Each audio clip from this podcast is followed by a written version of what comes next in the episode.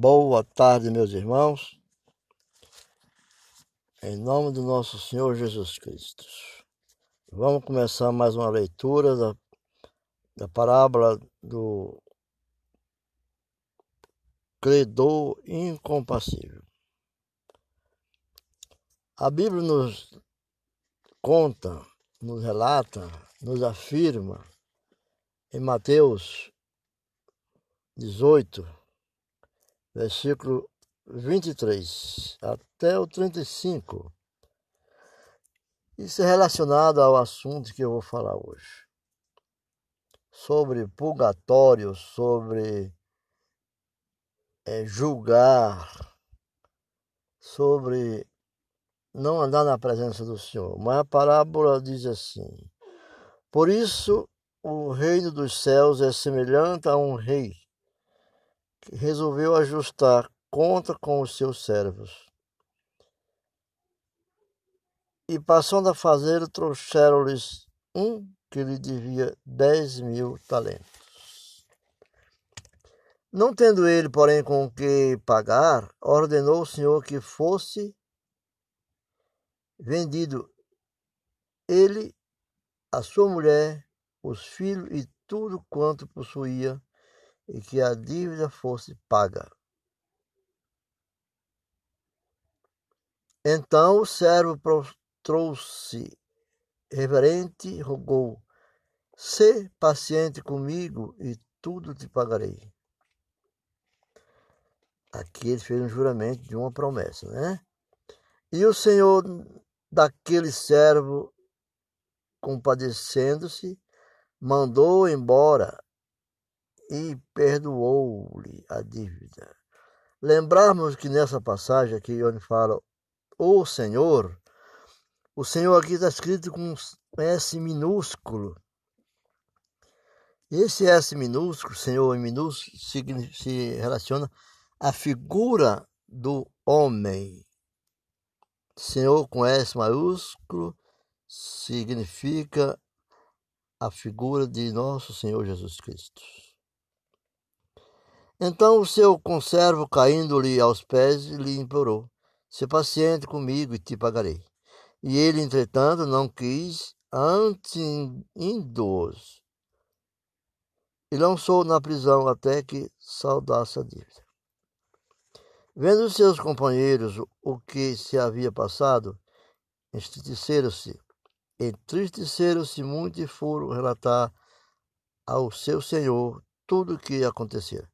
Então o seu senhor, chamando-o, lhe disse: Servo, malvado, perdoei-te aquela dívida toda porque me suplicaste. Então devias tu, igualmente, compadecer do teu conservo, como também eu me compadeci de ti. Então, e indignando-se, o Senhor o entregou aos verdugos, até que lhe pagasse toda a dívida. Assim também meu Pai Celeste vos fará, se no íntimo não perdoar cada um do seu irmão. Perdoar o irmão é preciso. É preciso porque Jesus disse assim: houve um julgamento da dívida daquele homem. E ele, sendo perdoado, não quis o perdoar também aos outros. Julgou a vida dos outros, que tinha como pagar. O julgamento não é uma condenação, quando o julgamento é uma, um julgamento carnal. Certo? Então, o, no, no livro de Mateus 7, capítulo 7, versículo 1, né? Jesus diz: Não julgueis para não sejais julgados. Esse versículo é citado por muitas pessoas para condenar qualquer pessoa que critica as doutrinas ou práticas religiosas de outros. Ironicamente, as pessoas que assim usam o texto não percebe que estão julgando a outra pessoa culpada de desobedecer esta proibição. É pecado julgar? Como é que devemos entender essas palavras de Jesus? Como devemos entender essas palavras de Jesus? Por quê? Porque as palavras de Jesus só entendemos com a oração e a humilhação. Não é assim nem assado. Então, lembrando que quando Jesus disse assim, não julgueis para que não sejais julgados, pois com o critério que julgastes, serei julgado. E com a, com a medida com que tiverdes medido, vos medirão também. Né? Quando ele cita hipócritas. Tira primeiro a trava do teu olho. E então, verás claramente para tirar o argueiro do olho do teu irmão. Às vezes nós vemos o argueiro no olho do outro e não procuramos se olhar para dentro. Então, como devemos compreender essas palavras de Jesus? Jesus condena o julgamento hipócrita e ele emprega uma imagem engraçada para ilustrar o ponto. Uma pessoa está sofrendo por causa de um cisco no olho, quando vem a outra pessoa, está lá no versículo em Mateus 7, verso 5, hipócritas,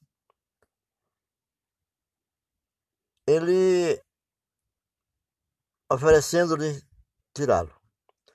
Só que a outra o juiz hipócrita tem uma viga no olho dela. Jesus diz que temos que tirar nossas próprias vigas antes de remover os ciscos dos olhos dos outros. Não devemos condenar os probleminhas dos outros quando praticamos pecado mais grave. Quem é que não tem pecado. Nós somos pecadores e devemos vigiar, julgar a si mesmo, fazer um exame de consciência. Porque na palavra do Senhor, ele é bem claro: não deis o que é santo aos cães e aos porcos. Ele cita isso também. Não deis aos cães o que é santo, nem lançai ante os porcos as vossas pérolas, para que não as pise com as, os pés, e voltando-se vos dilacerem. Né? Jesus condena a atitude negativa de, de, do censor, de, de, de censurar Algumas pessoas vivem para criticar, sempre procurando, destacando as falhas dos outros. Tais pessoas convidam outro a ser crítico. Também quando condena, é, é, também quando condenamos as pequenas falhas de outros, eles terão motivo para nos condenar também, né? Então aqui nós devemos considerar lá no, na, na, no, no que foi lido no princípio, o exemplo de Mateus, né, do servo que não perdoou o outro, foi lançado na prisão aos verdugos, até que pagasse também a dívida. Porque quando julgamos, criticamos, nós estamos dando chance para que os outros também o julguem. Não julgueis para que não sejais julgados. Mateus 18. 23 ao 35. Jesus não condena a avaliação dos outros. Em Mateus 7, né? no capítulo 7, ele diz bem claro, mostra claramente que Jesus não está condenando a avaliação dos outros. Temos que discernir entre o certo e o errado. E entre as pessoas que praticam as coisas de Deus e as que andam no erro. As que andam no erro, né? Porque Jesus pede que anda no erro, que anda errado. Jesus pede para orar. Pedi e dá-se-vos, e buscai e achareis. Batei a pó e abrir-se-á. Pois todo aquele que pede, recebe. O que busca, encontra, e a quem bate, abrir-se-lhe-á. Ou qual dentre vós é homem que, se porventura o filho lhe pedir pão, lhe dará pedra? Viu? Então, nunca devemos julgar, devemos saber o discernimento das coisas, conversar, procurar saber. Eu postei uma historinha esses dias no podcast de uma mulher, um menino que era na escola. Um dia viram a mãe dele que era cega, tinha um tapa-olho. Aquele tapa-olho fez com que ele tinha vergonha da mãe. A mãe ia na escola e ele se escondia. Ele tinha vergonha da mãe que tinha um tapa-olho, né? As peças assim de, um, de, um, de uma máscara que cobriu o olho com aquelas fitas puxando. E ele um dia, um dia muito revoltado com a mãe lá na escola, e ele, os coleguinhas disseram: Ei, filho da mãe, sua mãe só tem um olho só. Sua mãe tem um olho só. E ele jurou para ele mesmo que ele ia se livrar da mãe dele, daquela vergonha, que a mãe dele envergonhava. E ele assim o fez. Cresceu, estudou, ficou bem sucedido. Deus não castiga essas coisas. E conseguia, foi o esforço dele. Se esforçou, casou, uma bela casa também, teve com a esposa, teve uma filha, já grande, muito grande, a menina, a neta, a filha dele. Um dia bateram na porta, ele foi atendê-la, era a mãe. Mas antes dele atender, a filha foi atender e tomou um susto muito grande quando viu aquela mulher com aquele tapa-olho. E ele, gritando com ela, expulsou-a para não envergonhá-la, e ela foi embora chorando e disse: Eu vim. Ele disse: Você veio em casa errada, não é aqui que mora seu filho. E ela diz: É, eu me enganei. Ele foi embora. Há um certo tempo passado, a sua escola, seu colégio fez uma festa dos ex-alunos e convidou ele a participar. Ele voltando àquela, àquele bairro, lembrou da rua que ele morava, lembrou de algum amigo. E Passando no caminho, um amigo lhe viu e lhe chamou: Ei, sua mãe deixou uma carta para que eu lhe entregasse. E eu o entreguei e ele recebeu essa carta. E essa carta, quando ele abriu e leu, e ele disse, ela disse, dizia na carta: Desculpe por eu ter envergonhado você e fazer sofrer. Nunca pensei de fazer sofrer. Aquele que dizia que sua mãe tinha um olho só, foi porque um dia você, quando criança, muito peralta, brincando, sofreu um acidente e seu acidente fez a perda de um olho. E eu falei com os médicos e os médicos, eu me ofereci os médicos disseram: só implante. Como implante? Eu me ofereci para que tirasse o meu olho e implantasse no seu. Porque eu não queria você ver você crescer sofrendo e ser humilhado no, seu, no lugar onde estivesse. Essa humilhação ficou comigo, mas eu não te fiz humilhar. Você se sentiu humilhado.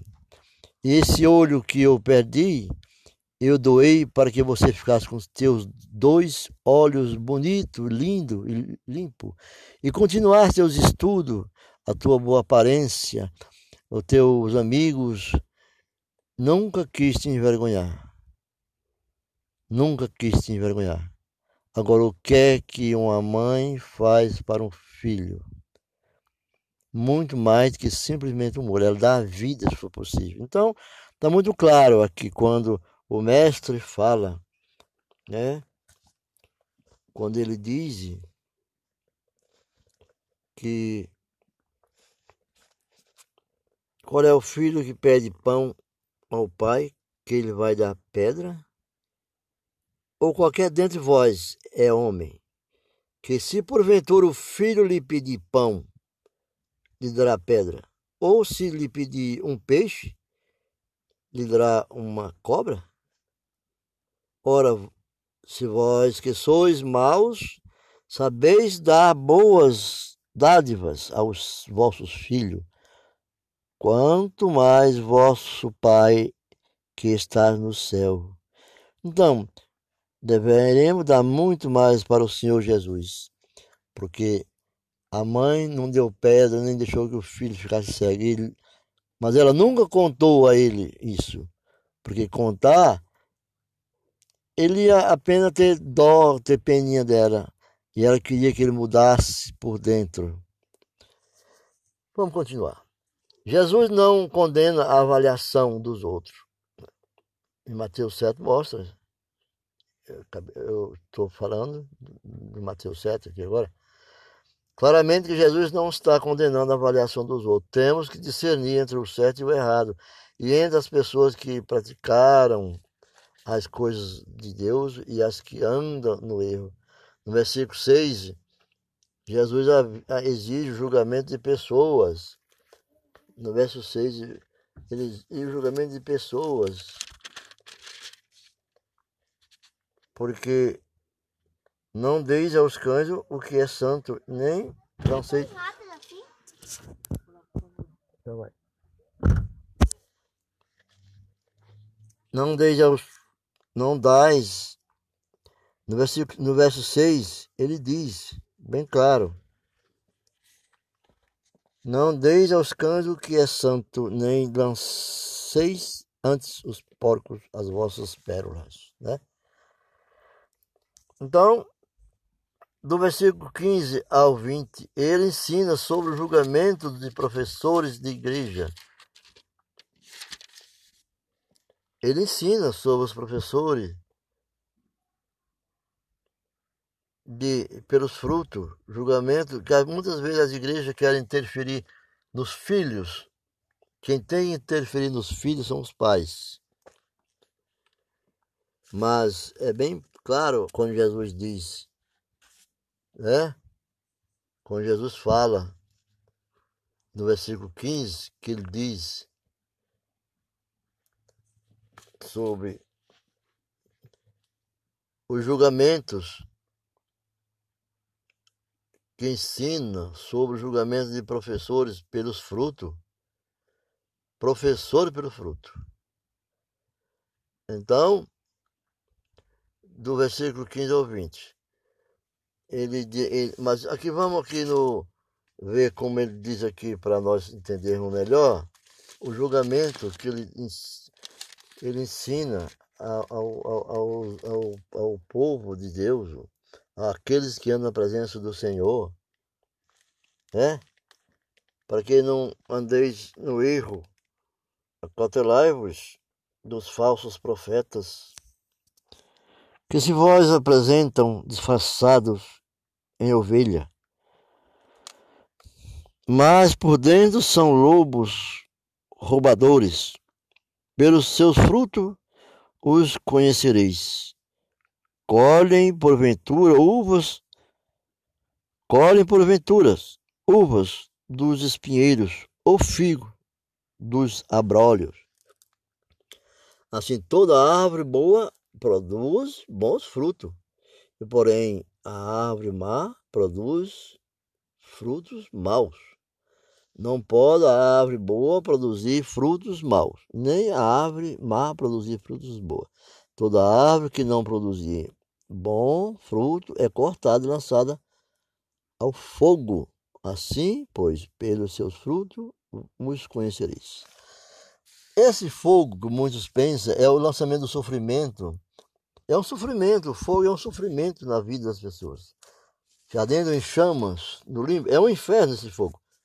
Porque no Velho Testamento, no Novo Testamento, né, fogo é o sofrimento. Muitos falam assim, que o fogo é do Espírito Santo. Mas o fogo do, no Espírito Santo é outro fogo, é para aqueles que caminham em direção ao Senhor. Né? Não é qualquer um. Então, nós vemos que na confissão de Pedro, quando Jesus respondeu a ele, Pedro pergunta a Jesus, Jesus disse assim, ele quando ia para Cesareia, né, do lado de Cesareia, Jerusalém, ele disse assim, Cesareia de Filipe, quem diz o povo ser o filho do homem? Uns dizem João Batista, outros Elias e outros Jeremias, outros alguns dos profetas. Mas vós, vocês dizem o que de mim? O que é que vocês acham? Continuou Jesus. Quem dizeis que eu sou? E Simão Pedro disse: Tu és o Cristo, filho de Deus, vivo. Então Jesus lhe afirmou: Bem-aventurado és, Simão Bajonas, porque não foi carne e sangue que tu revelaram, te revelaram, mas meu Pai que está no céu. Não foi homem que revelou a Pedro, nem conhecimento revelou a Pedro quem era Jesus. Mas foi o Espírito Santo de Deus eterno, o Espírito Santo que está no céu, que revelou quem o era. Então, isso é o suficiente para que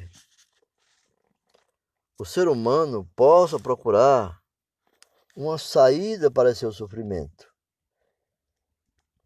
Porque Jesus diz em algumas passagens sobre o fermento dos fariseus, que eles falam dos fariseus, Jesus disse: Vede e acautelai-vos fermento, do fermento dos fariseus e dos saduceus, né?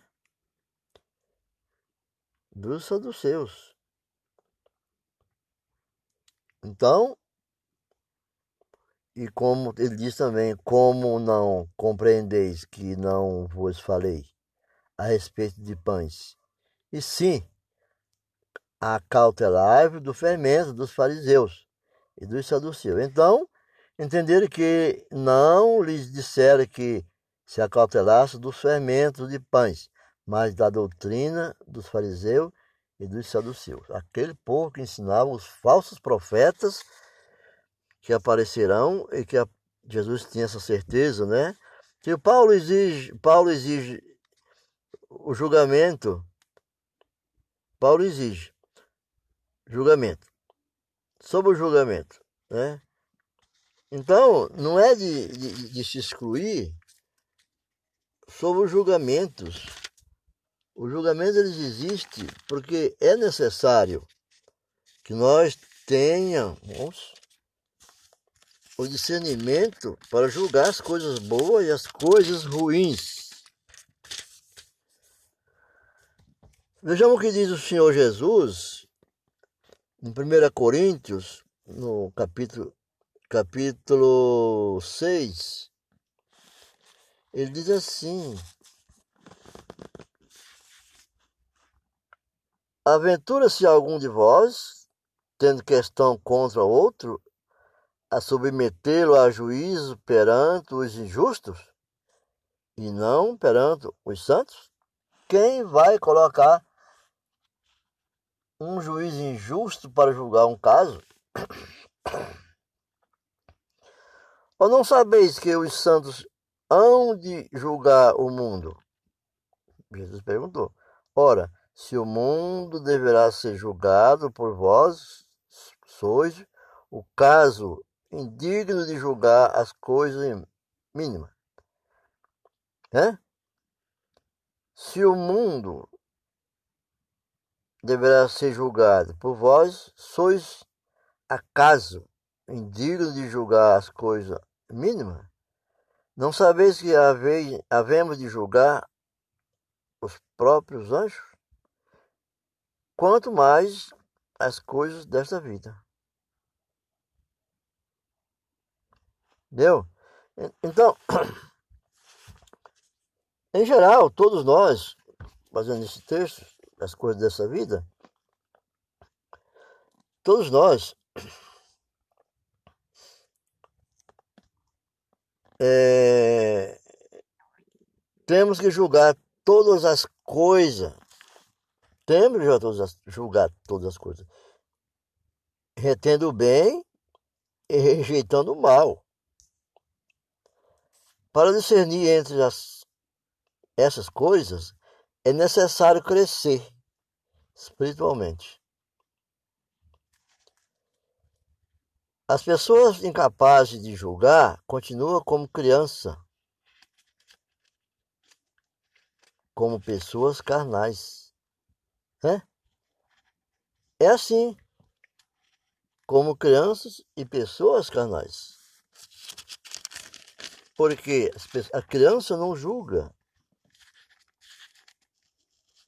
A criança não julga. A criança é, ele disse assim, ele mesmo disse. Eu, porém, irmãos, não vos pude falar com como a espirituais, e sim como a carnais, como a crianças em Cristo. Né? Criança não tem condição de julgar e leite vos dei a beber, e não vos dei alimento sólido, porque ainda não podieis suportá-lo, nem ainda agora podeis, porque ainda sois carnais. É? Então, o propósito do julgamento que Deus exige de nós não é para condenar ninguém, ao castigo, mas para evitar o pecado e julgar e ajudar outros também ficarem livres do mal. Apenas assim. Porque nós ajudando os outros a ficarem livres do mal,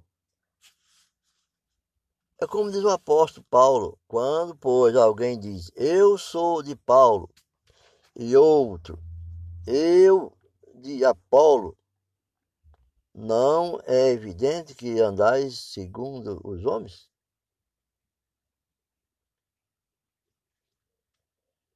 Quem é Apolo?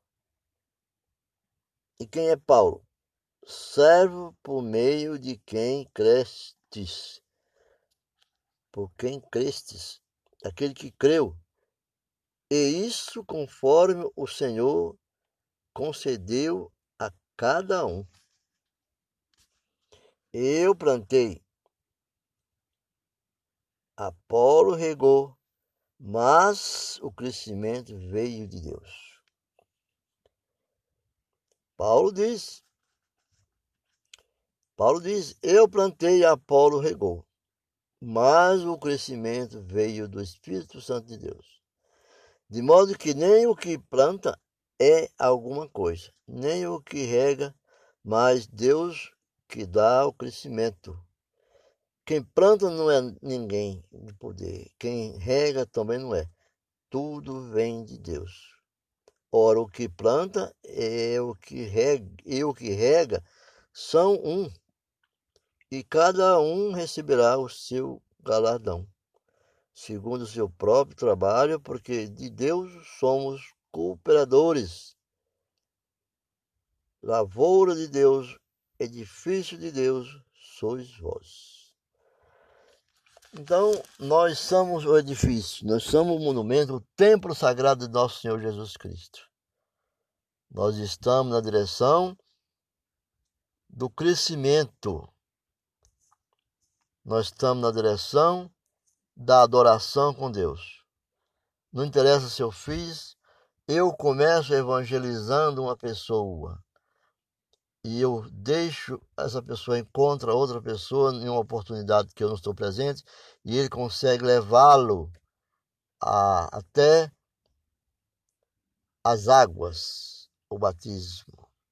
Eu plantei a semente e Paulo e Apolo, aquela pessoa que encontrou, foi Apolo. Apolo regou. Entendeu? E levou, e o Espírito Santo conduziu ele, baixou ele sobre as águas, assim como fez Filipe com o eunuco ao caminho de Cesareia, de Jerusalém a Cesareia. Se que ouviste hoje na sinagoga, viu o livro de Isaías 53. Como posso, disse ele, o eunuco, como posso compreender se ninguém me explica? Aquela igreja, sinagoga, que o eunuco não podia entrar, estava plantando no eunuco a semente. Felipe ali regou, porque explanou, explicou, ele estava fora da igreja já, a caminho de, de, de Cesareia, Jerusalém, Cesareia. E ali, como fosse, posso ser batizado no, sobre as águas. Ele diz, ah, um lago. O que, que, que me impede, então, ser batizado? E ali, Filipe batiza o eunuco. Não interessa quem plantou, quem regou. O que interessa é que nós estamos dando uma alma para Jesus. E essa é a festa da celebração do Senhor com o Espírito Santo no trabalho da evangelização. E a igreja de missão está trabalhando no caminho de levar a palavra do Senhor. Ficamos por aqui, gratos, e tenha um bom dia na paz de nosso Senhor Jesus Cristo.